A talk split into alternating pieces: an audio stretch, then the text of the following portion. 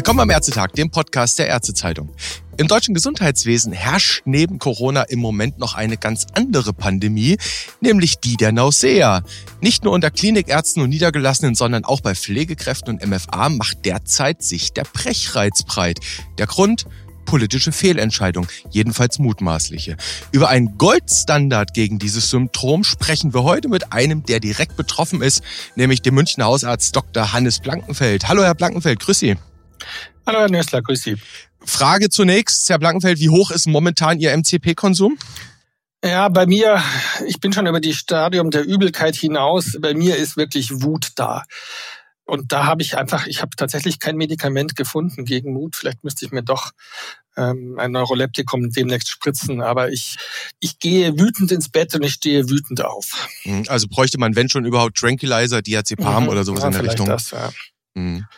Okay, Wut. Genau über die Wut wollen wir sprechen. Das ist das Thema dieses Gesprächs heute. Vielleicht muss man im Vorfeld noch eines vorwegschicken. Sie haben heute an diesem Mittwoch, das ist der 24. November, für alle, die das erst zwei Wochen später hören werden, einen Artikel bei uns in der Zeitung und online veröffentlicht, wo es um die Frage geht, wer hat Schuld an der zweiten Welle? Und da wurde ja zuletzt wurden immer wieder die Ungeimpften genannt. Wir diskutieren im Moment über die Einführung einer Impfpflicht, vielleicht sogar flächendeckend. Und in diesem Artikel, den verlinken wir mal in den Show Notes, haben sie konstatiert, na, ganz so einfach ist das nicht. Und das wissen doch die Ärzte eigentlich am besten, dass wir eigentlich im Zweifel in der Pandemie alle ein bisschen schuldig sind. Äh, jetzt geht es um Wut, nicht über die Ungeimpften, Herr Plankenfeld, sondern um Wut auf die Politik. Sie haben mir im Vorfeld unseres Gesprächs ein paar Stichpunkte gegeben. Jedenfalls habe ich Sie darum gebeten. Und dann kamen drei von Ihnen. Die lese ich mal vor. Erstens, Versagen der Politik. Zweitens war Versagens der Politik. Und drittens, die Hörerinnen und Hörer werden es ahnen, Versagen der Politik. Jetzt gehen wir diese drei komplexen Dinge mal durch gemeinsam. Warum hat die Politik versagt, Herr Plankenfeld? Also das erste Versagen der Politik ist bereits seit letztem Jahr einfach nicht es auf die Kette zu bringen, hier mal über kurzfristigen Aktionismus hinaus einen Plan zu entwickeln. Und was mich, das habe ich auch im Artikel geschrieben, mit am allermeisten aufregt, ist, dass wir jetzt hier im 20. Monat der Pandemie immer noch keinen nationalen permanenten Krisenstab haben, in dem die relevanten Disziplinen mit dabei sind. Und das sind eben nicht nur Virologen, das sind vor allen Dingen auch die vielen Ärztinnen und Ärzte, die in Klinik und in der Praxis mit Corona zu tun haben. Das ist die Pflege, das sind die medizinischen Fachangestellten, eine Gruppe, die ja irgendwie völlig hinten runterläuft. Soziologen, Pädagogen, kann man alles Mögliche noch aufzählen. Aber wir sind nicht in der Lage, hier irgendwie eine gemeinsame Anstrengung zu unternehmen, einen Plan zu machen. Mhm. Und ich weiß immer nicht, wen sich die Politik als Berater sucht. Wir kommen ja noch drauf, die Entscheidungen oder die, die, die, die, Verlautbarungen letzter Woche und gestern Abend also da, da, da sagt, muss man sich sagen, da kann offensichtlich kein Mensch aus der Praxis als Berater mit dabei sein und draufschauen und sagen, hallo, habt ihr mal hier drüber nachgedacht? Hm. Bevor wir jetzt gleich in die ganzen Details einsteigen, äh, die die gut informierten Hörerinnen und Hörer wahrscheinlich längst ahnen und wissen, worum es geht, vielleicht nochmal so ein bisschen grundsätzlich. Wir haben ja heute an diesem Mittwoch einen etwas besonderen Tag. An diesem 24. November 2021 wurde soeben offiziell der Koalitionsvertrag des Ampelbündnisses in Berlin präsentiert. Und unter anderem steht dort, das sind 177 Seiten, unter anderem steht dort in der Präambel drin, wir gründen einen Krisenstab. Richtige Entscheidung, Herr Blankenfeld? Kann man sich fragen, ob es jetzt noch was nutzt. Ja, natürlich ist eine richtige Entscheidung. Und letztendlich muss man sagen, so ein Beraterstab, ein, ein medizinisch-epidemiologischen braucht es wahrscheinlich für alle Zeiten in der Zukunft. Der wird nicht dauernd in der Krise sein, aber was die ganzen Themen unseres Gesundheitswesens in Zukunft angeht, da muss die Politik einfach sich besser beraten lassen. Sie ist bisher nicht oder schlecht beraten worden oder zu sehr von irgendwelchen Interessensgruppen beeinflusst. Ja, okay. Es geht um Beratung und wir erleben ja, bleiben wir noch mal kurz ein bisschen auf der Metaebene, bevor wir dann wirklich so in die Mikroebene einsteigen, in die einzelnen Probleme, die Sie erleben. Ähm, wir erleben ja Politik normalerweise als doch in der Regel sehr abwägendes Verfahren. Gesetzgebung entsteht so, Politik hat ein Ziel, das sie erreichen möchte. Macht einen Vorschlag, wie man es umsetzt, prüft juristisch, was geht. Dann gibt es Anhörungen mit Sachverständigen. Das ist dann im Gesundheitswesen sind es immer auch die ärztlichen Verbände, die sich dann äußern. Und dann wird nochmal abgewogen. Dann werden auch Probleme offenkundig. Dann schärft man nochmal nach. Dann geht das durchs Parlament, findet seine Mehrheiten oder eben auch nicht.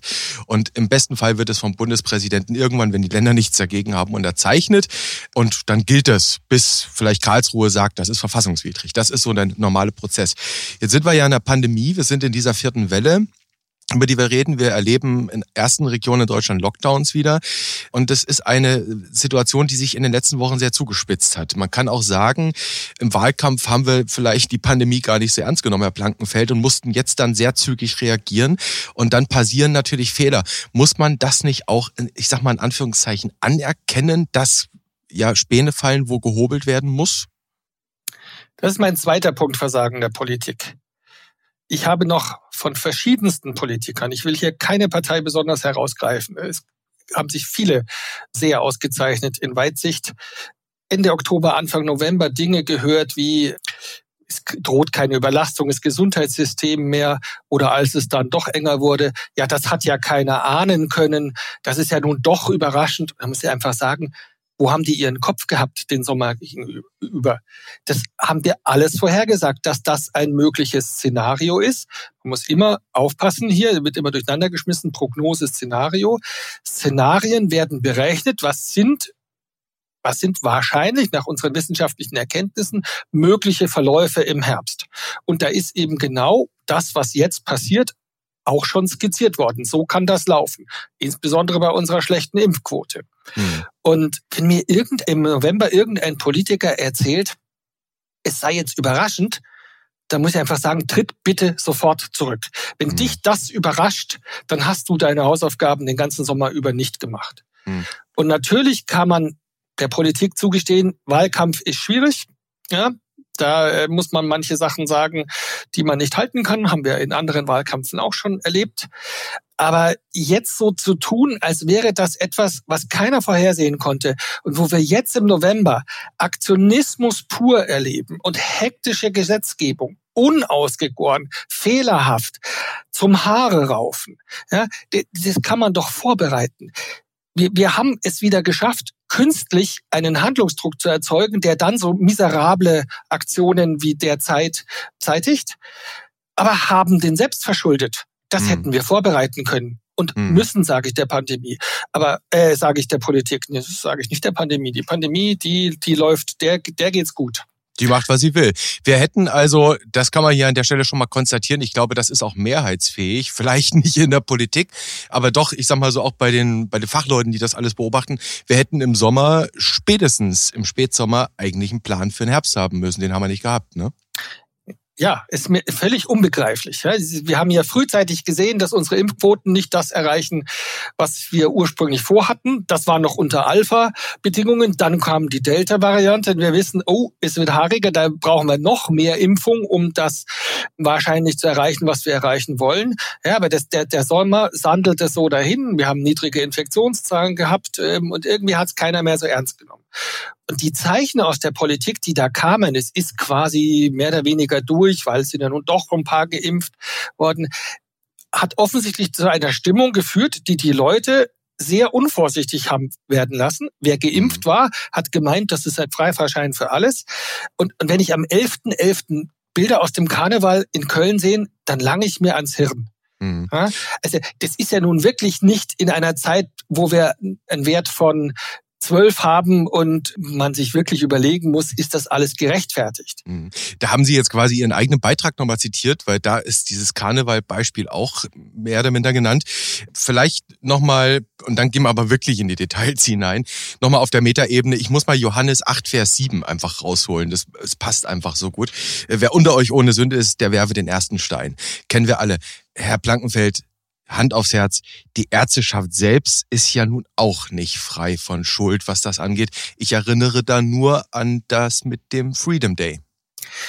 Ich will überhaupt, das ist ja auch der Grund für meinen Artikel gewesen. Es stinkt mir, dass wir hier versuchen, den einen Schuldigen zu finden. Wir sind als Gesamtgesellschaft hier drin und müssen uns gegenseitig ausstellen, wir versagen gerade oder haben versagt im Umgang damit. Jetzt kann man natürlich dann wieder herausarbeiten, wer hat ein bisschen mehr versagt als ein anderer. Und jetzt muss ich sagen, der, der 18-jährige Schüler hat nun mal eine andere Verantwortung für unsere Gesellschaft als ein Gesundheitsminister, der, äh, auch wenn er dann abgewählt ist, quasi äh, trotzdem immer noch geschäftsführend ist. Und dann kann ich schon sagen, ähm, wer hat jetzt da die größere Schuld? Der 18-Jährige, der auf die Party geht und sich infiziert, obwohl er geimpft war, oder ein Gesundheitsminister, der einfach, also in meinen Augen schon längst zurücktreten müssen. Hm, das hat ja auch Ihr Kollege Markus Bayer, Vorsitzender Ihres ja, Landesverbands, Bayerischer Hausärzteverband, bei der VV am Samstag gefordert, er möge, der Hasardeur, dieser Hasardeur der Politik, ja. möge bitte zurücktreten.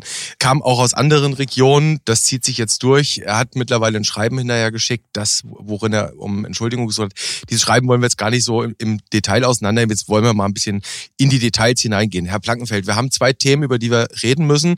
Sie können sich aussuchen, womit die Emesis beginnen möge. Mit dem Thema Impfen oder mit dem Thema Testen? Hm, fangen wir mit dem Impfen an, das kam zeitlich früher. War okay. der erste Aufreger, der uns an, mal wieder an einem Freitag, also die, die Drähte hat glühen lassen, weil also ein, ein solches Versagen politischer Kommunikation und, und politische Aktionen erlebe ich selten, aber irgendwie seit Corona häufig. Ich kann mich erinnern, dass ich mich letztes Jahr auch schon mehrfach über das Versagen von Kommunikation und Politik aufgeregt habe. Wir haben auch damals schon mal einen Podcast miteinander gemacht. Mhm. Ich habe hab mich aufgeregt und habe der Politik geschrieben. Irgendwann habe ich es frustriert eingestellt, weil man ja auch nicht auf offene Ohren stößt, weil die Beratungsresistenz der Politik sich gefühlt weiterzieht. Mhm. Äh, gehen wir nochmal ganz konkret auf das Problem beim Impfen ein. Ja. Also vielleicht nochmal alle, die es nicht mitbekommen haben, wobei das fast schon auszuschließen ist. Am Freitagabend gab es ein Schreiben, das war am 19., ein Schreiben von BMG Staatssekretär Thomas Steffen an die Landesministerien, äh, die ja für die Verteilung der Impfstoffdosen zuständig sind dass ab der heutigen Woche die Auslieferung von der BioNTech-Vakzine Comirnaty zunächst mal gedeckelt wird.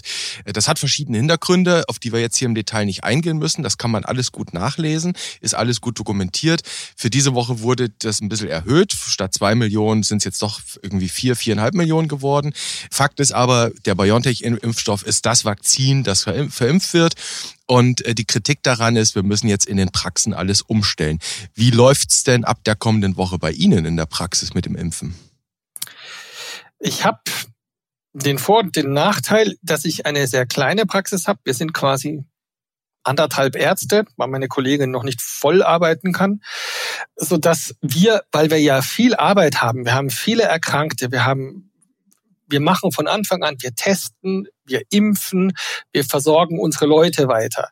So dass wir natürlich, wir können kein Impfzentrum imitieren. Wir haben unsere Impfmöglichkeiten so gut hochgefahren, wie wir können und Leute einbestellt. Und zwar das bis Dezember mit von Anfang an mit der Bevorzugung der Alten und Kranken, die ja nun wirklich als erstes geboostert gehören. Wir haben das im September begonnen, da war das noch gar nicht so richtig offiziell, weil das mir einfach klar war, darauf läuft es hinaus. Und ich habe schon quasi ein paar Tage vorher angefangen, bevor das so offiziell vom RKI empfohlen wurde. Und wir sind deswegen hier schon sehr voll, wenn wir diese pro Nase 60 Impfstoffdosen pro Woche bekommen oder, oder 50 sind es gerade, kommen wir gerade so hin. Dann können wir das überwiegend mit BioNTech bewältigen. Wir haben aber nächste Woche auch schon 20 Patienten gefunden, die sich bereit erklären haben, Moderna zu benutzen. Mhm. Das Problem ist ja nicht, dass Moderna ein schlechter Impfstoff ist, den ich nicht gern hernehmen würde. Den nehme ich sehr gerne her. Aber den haben wir bisher nicht in der Praxis gehabt. Wir mhm. in der Praxis haben damit keine Erfahrung. Das heißt, wir müssen uns wieder auf einen neuen Impfstoff ähm, einarbeiten, das ist Arbeit. Zweitens, wir haben keine Patienten geimpft bei uns in der Praxis mit Moderna im Laufe des ersten Halbjahres. Das heißt, wir müssen immer noch mal extra reden mit einem Patienten und sagen, bist du auch bereit, Moderna, und müssen das erklären. Wieder extra Arbeit. Und es geht hier nicht um die Vergütung, sondern es geht einfach, ich habe so schon wirklich doppelt so viel Patientenkontakte pro Tag wie früher. Und meine Zeit hat sich irgendwie nicht verdoppelt, außer dass ich länger in der Praxis bin. Und das heißt, das ist, wenn ich umstellen muss auf Moderne, ein Riesenaufwand. Und der ist offensichtlich überhaupt niemandem da oben bewusst. Das nehmen wir gerne. Gib uns vier Wochen Vorlauf. so wird es sein. Dann kann man das in Ruhe planen. Dann kann ich die Leute beim Einbestellen schon darauf vorbereiten, dass sie moderner kriegen werden oder sowas. Dieses erst uns hochjagen mit so so absolut unter der Gürtellinie so Sprüchen wie kommt mal endlich runter vom Golfplatz und impft, wo wir Hausärzte schon seit Monaten eine Riesenmenge an Impfleistungen erbringen.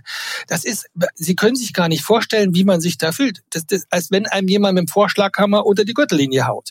Wo wir wirklich unsere Teams sind am Ende und dann kommen solche Sprüche. Dann machen wir das machen mal noch mehr Arbeit, planen Samstagsimpftermine und alles. Und dann heißt es drei Tage später, ja, aber ihr kriegt nur noch äh, 30 Impfstoffdosen von dem Impfstoff, mit dem ihr sonst arbeitet. Mhm. Das sind zwei Dinge. Wenn erstens wir gar nicht mehr BioNTech haben, da muss ich sagen, was für ein grottiges Verhalten der Industrie.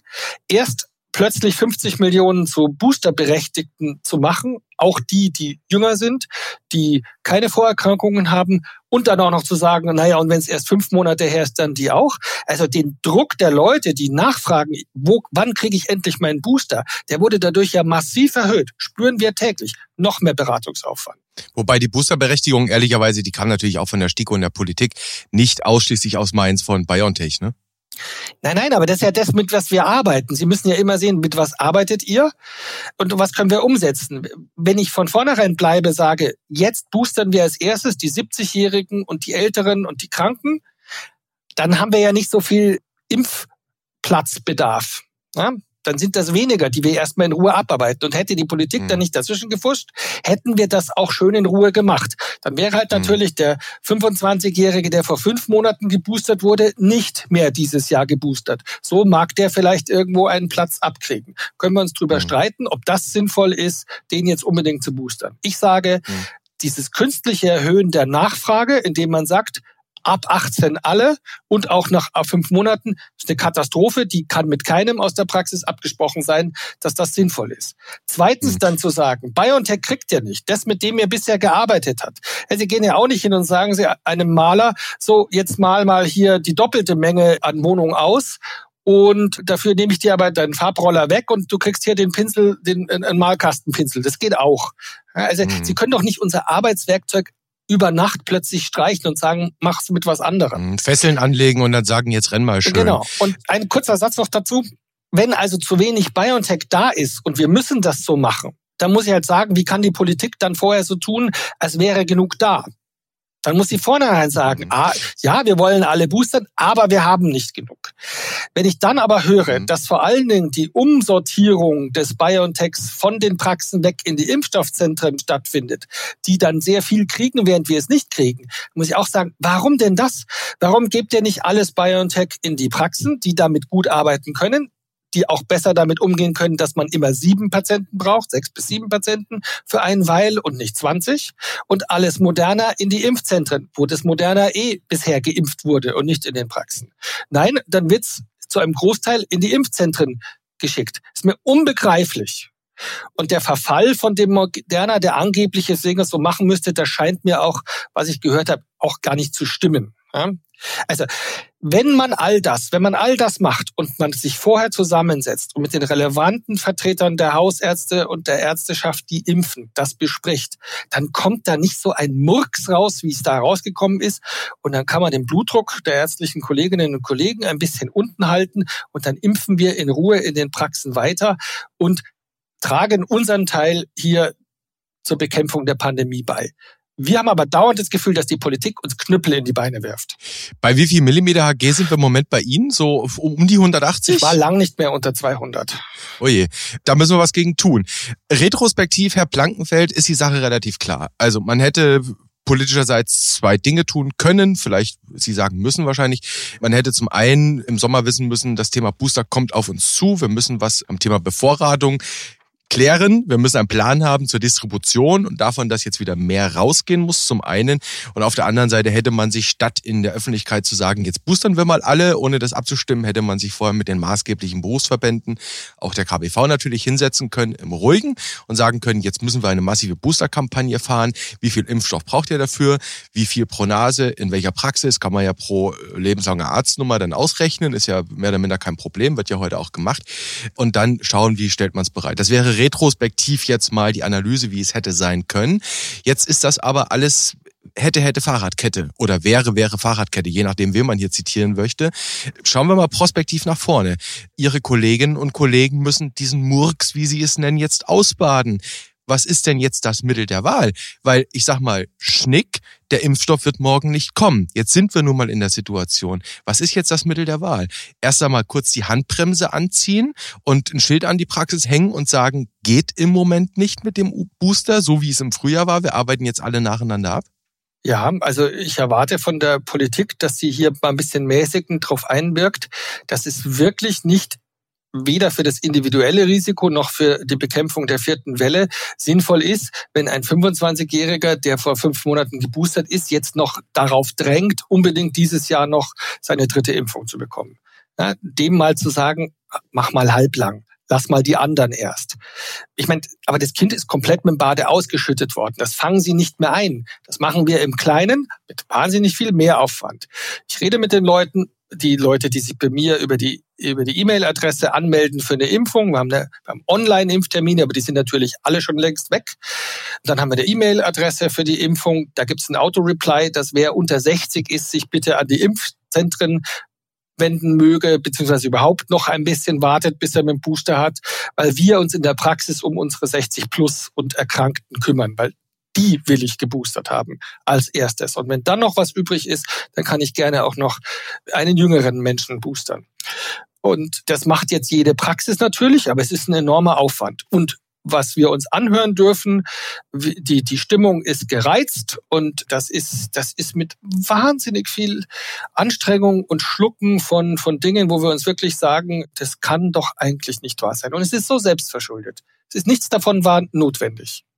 Das heißt, wenn ich Sie richtig verstehe, was das Thema Booster-Impfungen jetzt angeht, auch die STIKO hat ja übrigens seinerzeit argumentiert, tut sie immer noch, selbst nachdem sie empfehlen wird, Booster ab 18 möglich, auch mit einer variablen, ja, mit einem variablen Intervall zum, zum Ende der vollständigen Impfserie. Da argumentiert ja die STIKO auch mit dem Hinweis, wenn wir jetzt vor allem die Jungen äh, boostern, dann könnte das einen negativen Effekt auf die Transmission haben. Also negativ in dem Sinne, dass wir mehr Transmission in der Bevölkerung haben. Klingt paradox, aber die Begründung liegt eigentlich relativ nahe, weil wir können ja trotzdem auch geimpft noch weiter Virus ausschütten. In ähm, einer idealen Welt boostern wir alle diese Woche. Ja, geben Sie mir 60 Millionen Dosen und entsprechend große Impfzentren, dann boostern wir alle durch. Aber die Welt ist halt so nicht. Und das, das ist doch mhm. nicht erst seit letzter Woche bekannt, dass wir Zeit brauchen. Wir wissen, was wir für maximale Impfmengen pro Tag geschafft haben in, in den Peakzeiten im April, Mai. Ja, das können wir doch jetzt hier vor allen Dingen in einer Zeit, in der so viele Infekte da sind, wo wir einfach auch noch so viel Arbeit haben. Das können wir halt nicht aus dem Stand machen. Und vorher bauen wir die Impfzentren ab. Also wie kurzsichtig und wie dämlich kann man es eigentlich noch machen? Ja, natürlich, mhm. Hausärzte sind immer pragmatisch. Ich kenne so viele Kolleginnen und Kollegen, das machen wir pragmatisch. Wir kümmern uns, wir machen so viel wir können. Aber ich muss schon sagen, wirklich mit dem, mit der Faust in der Tasche einen, einen Politiker möchte ich nicht über den Weg laufen, weil ich nicht weiß, ob ich mich zurückhalten kann. Herr Blankenfeld, ich muss Sie an dieser Stelle maßregeln. Sie wissen schon, dass das Ankündigen einer Straftat auch eine Straftat sein kann. Ähm, ich habe ja nicht das gesagt, heißt, was ich mit ihm mache. Ich würde ja auf ihn zugehen, ihn okay. umarmen und abküssen. Das haben Sie mir jetzt unterstellt, dass ich irgendwas Böses mit ihm machen würde. Ich würde mich bei ihm bedanken okay. für seine Arbeit. Okay, also die Faust zum Große in diesem Fall. Jetzt nehme ich an dieser Stelle mal mit das Thema Impfen. Sie sagen, das Kind ist im Brunnen gefallen. Das heißt, wir befinden uns hier mehr oder minder jetzt noch in einer palliativen Situation. Sie können es eigentlich nur, wenn jetzt nicht zig Millionen BioNTech-Impfdosen dazukommen, von jetzt auf gleich, können Sie es eigentlich nur noch irgendwie ausbaden, was da geht. Das nehme ich. Ja, wir, wir tun halt unser Bestes halten es aus, dass wir teilweise beschimpft werden und einige Kollegen geben auf Internetseite oder dann persönlich die, die Adresse des Büros von Herrn Spahn raus, dass man dort doch bitte seinen Frust abladen möge, weil wir können nicht mehr als wir können. Wir können so viel Impfstoff, wie wir haben, mhm. verimpfen. Ich verimpfe meinen kompletten Impfstoff bis Ende der Woche, da bleibt nichts übrig. Mehr geht mhm. nicht. Und um das große Ganze, da muss sich die Politik kümmern, ob mit Impfzentren oder in der Apotheke oder sonst was. Ganz viele halbgare mhm. Ideen geistern jetzt durch die Gegend. Das muss mir als Hausarzt dann wieder egal. Ich muss da in meinem kleinen Laden für Ordnung sorgen. Bevor wir jetzt noch in das zweite Thema einsteigen, müsste ich eigentlich fragen, haben Sie Nitroglycerin irgendwie dabei oder Nitrindipin? Im Zweifel, ich will nicht, dass Sie hier in eine hypertensive Krise abrutschen. Der Vorteil ist ja, mir geht's tatsächlich gut, wenn ich schimpfen kann. Ich bin Bayer. Wenn ich schimpfen kann und granteln kann, lässt das sehr viel Druck aus, aus dem System und hinterher bin ich ganz entspannt und ruhig. Ja? Sag mal schön, da auch sich äh, sehr unform ausgedrückt mal auskotzen ja. zu können. Ja? Weil, weil das ist ja unser Frust, dass wir in der Praxis sitzen, all das schlucken müssen, was man uns von oben vorgibt. Und wir können ja nicht unsere Patienten anschreien, die können ja nichts dafür. Dann müsste man ja ernsthaft mal überlegen, ob man nicht Podcast-Gespräche als Kann-Empfehlung in die Hochdrucktherapieleitlinie mit aufnimmt. Mhm. Vielleicht kann das ja eine N. Also mir zumindest hilft das. Okay. Ne? Ich, ich entspanne mich beim Schimpfen. Okay, nicht pharmazeutische Intervention gegen Bluthochdruck wäre das Schimpfen. Gut, ne, nehmen wir mal so als Idee mit. Kommen wir aber noch zu eben diesem zweiten Thema, über das wir sprechen wollen. Das ist ein sehr rezentes und ich gebe zu, auch wir als Medienschaffende, als Journalisten waren am Ende selbst überrascht. Ich mache kurz den Hintergrund für alle, die es nicht mitbekommen haben, wobei auch bei dem Thema, ich glaube, es fast alle mittlerweile gehört, gesehen oder sich aufgeregt haben. Es geht um die Testpflicht. Seit diesem Mittwoch, dem 24. November, gilt das geänderte Infektionsschutzgesetz. Wir erinnern uns alle, am morgigen Donnerstag läuft die sogenannte epidemische Lage nationaler Tragweite aus, ist ein Rechtsbegriff. Natürlich haben wir weiter eine nationale Notlage, das ist klar.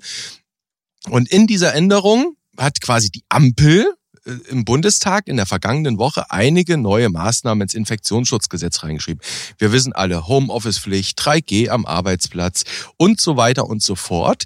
Und dann steckt in dem kleinen, der ist gar nicht so klein, in dem ziemlich großen Paragraphen 28b ein Absatz 2 drin.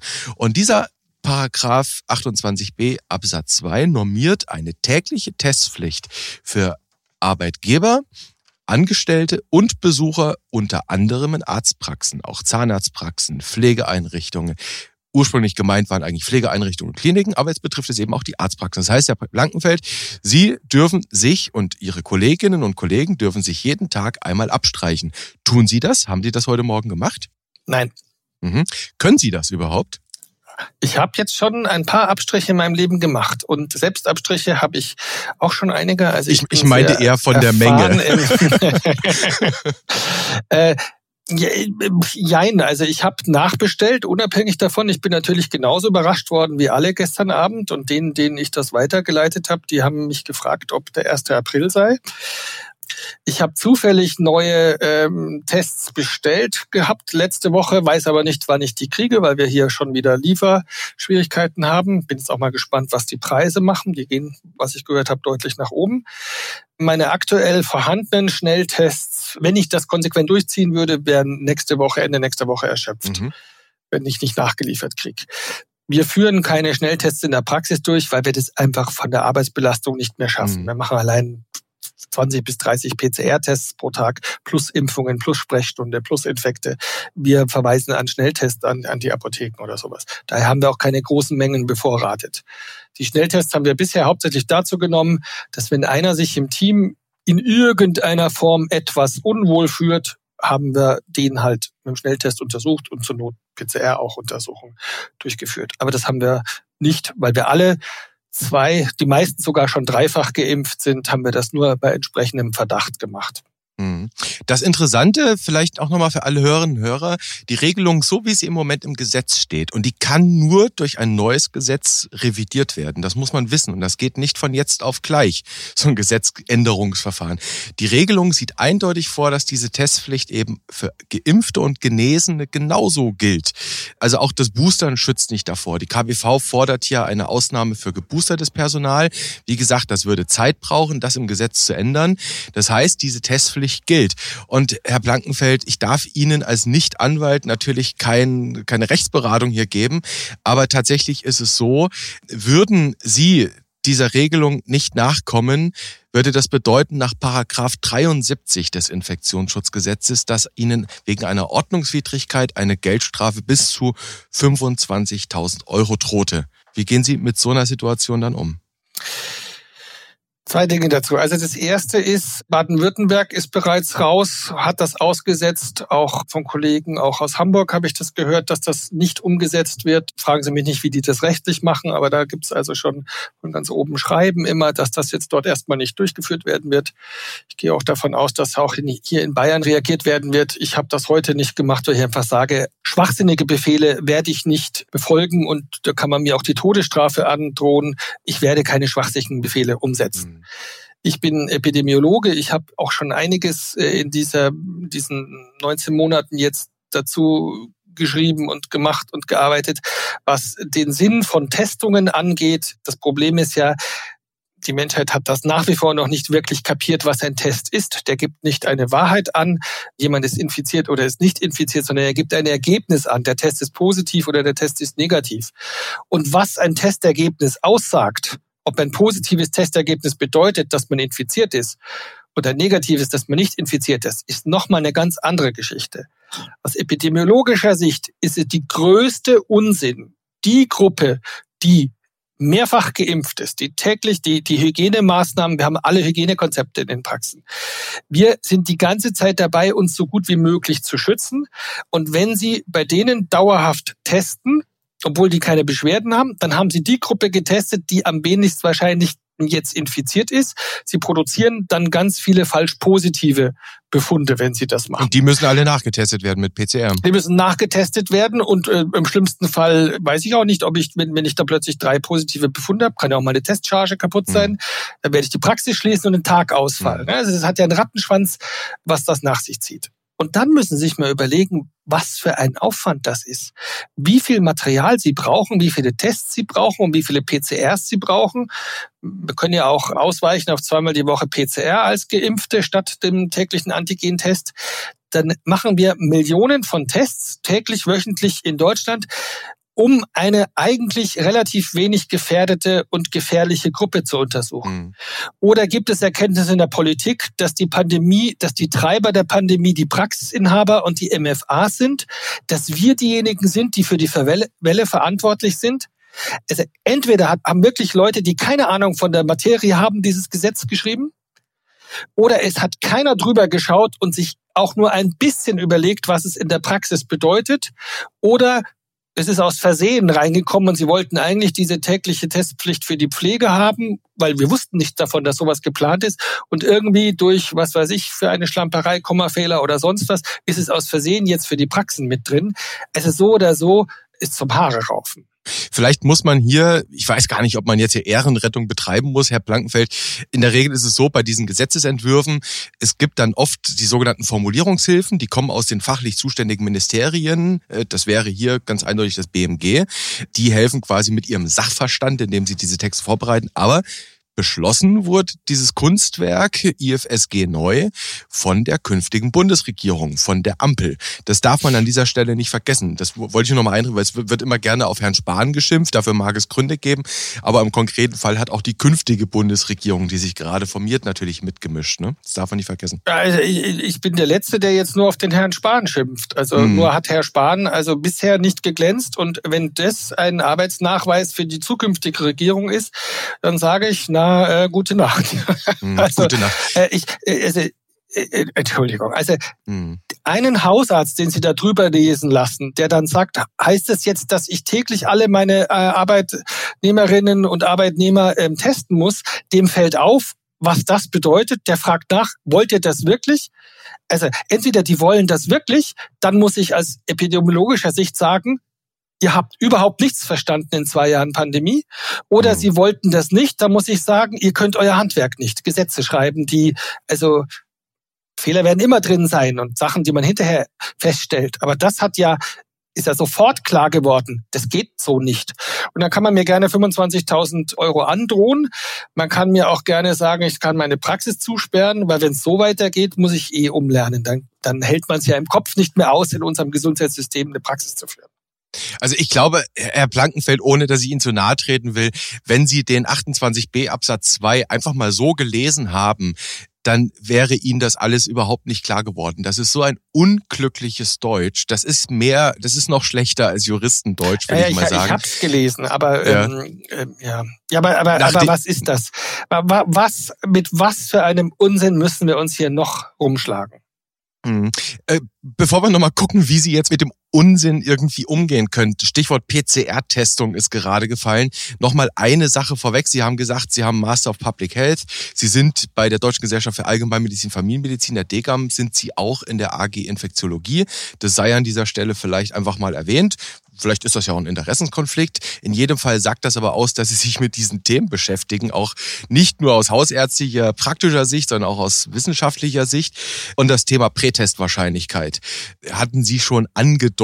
Und es gibt ja, Sie kennen ihn ganz sicher, den Rapid Review von der Cochrane Collaboration über diese Rapid Antigen Tests, die ja regelmäßig jetzt zu dem Ergebnis kommen, wenn man diese Antigen-Schnelltests insbesondere bei asymptomatischen symptomatischen Personen einsetzt, dann ist die Falsch-Positiv-Rate genauso auch wie die Falsch-Negativ-Rate enorm.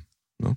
Ja, heißt hm. übersetzt auf Deutsch, ich mache Fehlalarme und zwar gar nicht so wenige und, und je weniger Symptome die Menschen haben, umso mehr Fehlalarme habe ich, umso weniger echt infizierte fische ich raus und sie wiegen mich in falsche Sicherheit. Ich habe Leute, die sind infiziert und der Test ist negativ, weil der spricht erst an, wenn richtig viel Virus quasi da ist. Mhm. Das heißt, das ist der Grund, warum wir diese Überraschungspartys, 2G-Partys, wo hinterher alle sich dann infiziert haben, obwohl doch alle geimpft waren und vielleicht auch noch mit dem Antigen-Schnelltest getestet wurden und trotzdem dann war doch einer krank und alle sind hinterher infiziert. Ja, mhm. Das ist wieder diese irre Meinung, dass wir mit dem Test die Welt in richtig falsch einteilen können. Mhm. Ja, genau. Also eine, eine Binarität gibt es nicht, naturwissenschaftlich schon mal gar nicht, in der Medizin auch nicht. Es gibt immer Risiken und Chancen und vor allem ist es ein Leben voller Konfidenzintervalle. Äh, sei an dieser Stelle nochmal gesagt. Schauen wir nochmal, wie Sie jetzt mit dem, was man Ihnen da vorgegeben hat, vielleicht war es wirklich nicht böse Absicht. Wir haben aber eingangs schon darüber gesprochen, dass man das vorher mit Abstand ruhiger hätte regeln können. Schauen wir nochmal, wie Sie damit umgehen können, so lange, bis nicht in Bayern die, das Justizministerium sagt, bitte ignoriert einfach diesen Absatz, ihr bekommt keine Strafe. Äh, das ist das, was Sie angedeutet hatten. Sie haben das Thema PCR angesprochen. 2G-Personen können statt jeden Tag sich mit Schnelltests zu testen, zweimal in der Woche einen PCR-Test machen. Das Problem ist, für Ihr Personal bekommen Sie auf offiziellen Wege ja nur die Sachkosten erstattet für die Schnelltests. Nicht jedoch, wenn Sie das Labor mit einem PCR-Test beauftragen. Wollen Sie das dann aus eigener Tasche bezahlen? Nein, das werde ich garantiert nicht aus eigener Tasche bezahlen. Mhm. Ich weiß nicht, äh, also man muss ja sagen, diese dauernden Änderungen haben es ja wirklich geschafft, noch den, der sich wirklich viel damit beschäftigt, so zu verwirren, dass er nicht mehr genau weiß, was jetzt tatsächlich gilt. Meines Wissens kann ich zumindest in Bayern ähm, einen PCR-Test veranlassen, wenn jemand einen Kontakt hatte mit einem Corona-Positiven, um quasi die, ja, die, das ist, läuft dann unter der Verhütung der Verbreitung. Mhm. Also wenn Sie mich fragen, wie viel Kontakt hatte ich mit Corona-Positiven, das kann ich, ich kann Ihnen immer sogar namentlich sagen, weil ich streiche täglich Corona-positive Menschen ab. Da habe ich natürlich Kontakt.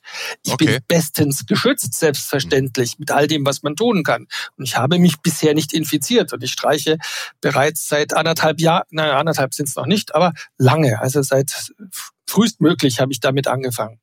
Ab Abstrich Profi Planken. Naja, also wir, wir gehören nicht, wir gehören zu den Praxen, die da wirklich viel Übung drin hat. Ja? Und wir haben uns, keiner von uns ja. hat sich bisher infiziert. Das ist nicht unbedingt ein Verdienst, das ist vielleicht einfach auch nur Glück, aber zumindest zeigt es nicht, dass ja. wir besonders fahrlässig agieren. Wir haben täglichen Kontakt und dann könnte ich mich doch auch PCR mhm. testen. Ich bin ja genauso gut Bürger, nicht nur ein, ein, äh, mhm. ein Arzt und äh, Praxisinhaber. Und meine Arbeitnehmerinnen sind auch Bürgerinnen, dann können wir uns doch täglich testen als äh, oder oder zweimal die Woche testen als äh, schon wieder Kontakt. Ich konnte den Kontakt sogar nachweisen. Das heißt, Sie könnten im Prinzip sagen, zweimal in der Woche ist das gesamte Praxispersonal inklusive Sie und Ihrer Kollegin ist einfach Kontaktperson, dann streicht man sich ab, schickt es ins Labor, rechnet es ab, fertig. Keine Ahnung, ob das zulässig ist oder nicht und natürlich empfehle ich das nicht flächendeckend zu machen, ähm, aber äh, naja, notfalls wäre das vielleicht, ein, aber ich will das gar nicht machen. Es ist einfach, es ist epidemiologisch so falsch, mhm. asymptomatische permanent zu untersuchen. Und wir nehmen dann, müssen ja vorstellen, wie, wie viel Abstriche sind das pro Tag in Deutschland? Sie wissen das besser als ich. Wie viele Praxen haben wir denn in Deutschland? Wie viel 110.000 Personal? 110.000, ja, dann sind das, was weiß ich, vielleicht äh, fünf im Schnitt medizinisches und MFA-Personal, genau. ja, haben wir genau. vielleicht 500.000 Leute, die wir da täglich abstrechen. Oder genau. nicht täglich, aber in dem Fall 500.000, wo wir zweimal die Woche ein PCR machen, eine Million PCRs pro Woche für nichts und wieder nichts. Ja, und dann wundern wir uns, dass die PCR-Resultate so lang dauern, dass wir vielleicht am Ende wieder, so wie letztes Jahr, kein Material mehr haben. Es ist doch Irrsinn. Mhm. Dann freue ich mich schon auf das nächste Podcastgespräch, das ich dann mit Michael Müller aus Berlin führen kann vom ALM. Das ist dieser Laboranbieterverband der ja. akkreditierten Labore in der Medizin. Mit dem rede ich dann mal über die Auslastungsgrenzen der ja, der Labore, was die PCR angeht. Herr Blankenfeld, jetzt haben Sie schon gesagt, das ist alles Unsinn und Sie werden das nicht umsetzen. Jetzt ist die Regelung eben doch einstweilen in der Welt. Wir werden natürlich beobachten, ob das in den Ländern jetzt flächendeckend vielleicht einfach ausgesetzt wird zur Anwendung. Es gilt ja nun auch für Besucher und es ist ja nun nicht selten, gerade auch in hausärztlichen Praxen, immer dort, wo auch gebrechliche ältere Menschen äh, als Patienten unterwegs sind, dass die Begleitpersonen haben, dass Angehörige mit dem mitgehen. Oder nehmen Sie den Klassiker in der Hausarztpraxis und in der Kinder- und Jugendmedizin, die Kids, die mit ihren Eltern kommen. Das sind alles Besucher nach diesem Wortlaut dieses Paragraphen 28b, die müssten alle einen tagesaktuellen äh, Antigentest aus dem Testzentrum haben. Die werden sie auch nicht vor der Praxis wegschicken, oder? Nee, da mache ich natürlich den Antigentest und verdiene mit denen auch nochmal. Ja, also kann ich nicht, okay. weil ich habe keinen solchen Test. Ich kann diesen Antigen-Test nicht machen, werde das nicht machen. Jetzt haben wir eine kleine Praxis, weswegen bei uns eh die Regel ist, dass keiner als Besuch oder keine Begleitperson, die nicht zwingend notwendig ist, mit rein muss. Jetzt auch das fordere ich natürlich nicht auf, aber eine Begleitperson kann natürlich auch Schmerzen im Kleinzeh haben und wird ganz schnell zum Patienten. Ne? Und Patienten müssen nicht abgestrichen sein. Ähm, würde ich aber niemals dazu raten, sowas zu tun. Nee, kann, kann vorkommen, ja vorkommen. Genau. Na, dann ist das, dann, ja, ja, dann stellt genau. sich die Frage nicht. Und ansonsten ja. empfehle ich ja eh jeder Praxis. Das sind ja so Dinge, die wir auch in unserer Leitlinie tun. Was kann man denn tun, damit man das Risiko reduziert? Wir haben eigene Infektsprechstunden. Wir haben gesagt, keine Begleitpersonen, wenn das nicht zwingend notwendig ist. Ja, also man, ich denke, das ist für uns Hausärzte noch vergleichsweise ein geringes Problem. Wenn das aber massiv trifft, mhm sind natürlich die Kinderärztinnen und Kinderärzte. Das ist, Absolut. das ist eine Katastrophe. Ja, da können die können die zusperren. Ja? Und ich, ich habe auch schon Streikankündigungen gehört oder irgendwas. Also es ist ja irre, wie momentan das Netz äh, flimmert, was hier Aufregung ist. Ich in einer Stunde mit Ihnen reden, ist meine äh, Aufregung ja schon völlig abgeklungen. Aber das Echauffieren der Super. anderen äh, ist ja ist ja enorm und ich kann das verstehen. Ja? Denn, also, muss man überlegen, wir schultern, wir machen die ganze Arbeit, um mit dieser Pandemie umzugehen. Die Politik macht, die mhm. Politik versorgt keine einzelnen Menschen. Die sollen die Rahmenbedingungen machen. Was macht die Politik? Mhm. Sie torpediert uns seit 20 Monaten, wo es nur geht. Vielleicht nicht aus mhm. Absicht, aber aus Unwissen, handwerklichen Fehlern, Dummheit, was auch immer. Das ist doch nicht zu glauben. Also in dem Fall müssen Sie mit einem, mit einer Kinder- und Jugendmedizinerin sprechen, wie das für die ist. Aber ich kann mir vorstellen, das äh, wäre der, der Todesstoß einer jeden halbwegs vernünftig arbeitenden Kinder- und Jugendmedizinpraxis, da muss was passieren und daher rege ich mich jetzt gar nicht so auf, weil ich glaube, dass das nicht lange Bestand haben wird. Das muss kassiert werden, weil es überhaupt nichts gibt, nichts Epidemiologisches, nichts Sonstiges, was dafür spricht, dass wir das so machen. Insofern glaube ich auch nicht, dass es lang Bestand hält. Vielleicht ist die Politik bei genügend Kritik aus unseren Reihen ja auch lernfähig, wobei man da manchmal Zweifel hat. Und daher glaube ich nicht, dass wir da lange drüber reden. Was mich nur wahnsinnig ärgert, dass wir überhaupt über sowas reden müssen. Ja? Wenn das das hm, Einzige ja. wäre, was in der Pandemie jetzt schiefgelaufen ist, dann kann ich sagen, ja, mei, passiert mal in der Hektik. Aber es ist ja eine lange Kette von immer dem gleichen Ablauf. Hm. Politik wiegelt ab, ist überrascht, wird aktionistisch, haut was raus, was hint und vorn nicht praktikabel ist. Und das machen wir jetzt. Mhm. Ich fühle mich wie in so einem, in so einem, so einer Zeitschleife. Jeden Tag 1. April. Äh, jeden Tag lese ich was, wo ich sage, ja, ja, klar. Und täglich grüßt das Murmeltier. In der Tat haben die Kinder- und Jugendärzte beziehungsweise die einschlägigen Landesverbände im BVKJ heute schon mitgeteilt, dass, wenn das bestehen bleibt, die pädiatrische Versorgung zusammenbrechen wird und zwar in wenigen Tagen, weil dann genau das passiert, was Sie geschildert haben. Vielleicht nochmal an alle Vertragsärzte, die uns hier zuhören. Streiken ist für euch verboten im Vertragsarztrecht, das wisst ihr. Es gab da mal in der Vergangenheit entsprechend kreative Versuche. Die Frage, die man sich dann stellen muss, ist, wie kann man streiken? Ohne also, zu Also wenn ich ähm, mit Husten und Schnupfen aufwache, darf ich nicht in meine Praxis gehen und arbeiten. Darauf wollte ich hinaus. Also da würde ich niemals streiken. Ich meine, ich kenne das gar nicht. Ich genau. bin ja nicht, bin ja in keiner Gewerkschaft und nichts. Ich kenne das gar nicht. Und aber ich bin arbeitsunfähig. Wir sind ja auch gerade in der Erkältungswelle. Und habe eine Verantwortung genau. gegenüber allen Menschen, die ich behandeln muss, dass ich selbstverständlich topfit in meiner Praxis bin. Und wenn ich es nicht bin, kann ich leider nicht kommen. Ich verstehe schon. Also wir haben eine Erkältungswelle. Auch das muss man immer berücksichtigen. Oder ich habe einen positiven Schnell Schnelltest. Kann ja auch passieren. Zum Ende von Ihnen bitte Muss eine... Muss ich leider warten, bis meine PCR fertig ist. Ja, kann passieren. Und auch das kann im Zweifel dauern, wenn die nämlich gerade viel zu tun haben. Vielleicht noch eine Art, jetzt hätte ich fast gesagt Take-Home-Message. Nein, an diesem Mittwoch, dem 24. November, formiert sich die mutmaßlich künftige Bundesregierung. Es ist relativ sicher, dass das die nächste Bundesregierung sein wird. Denen, beziehungsweise der künftigen Gesundheitsministerin oder dem künftigen Gesundheitsminister können Sie jetzt etwas Konstruktives mit auf den Weg geben für die nächsten vier Jahre? Bitte, bitte, bitte holt euch Kompetenz.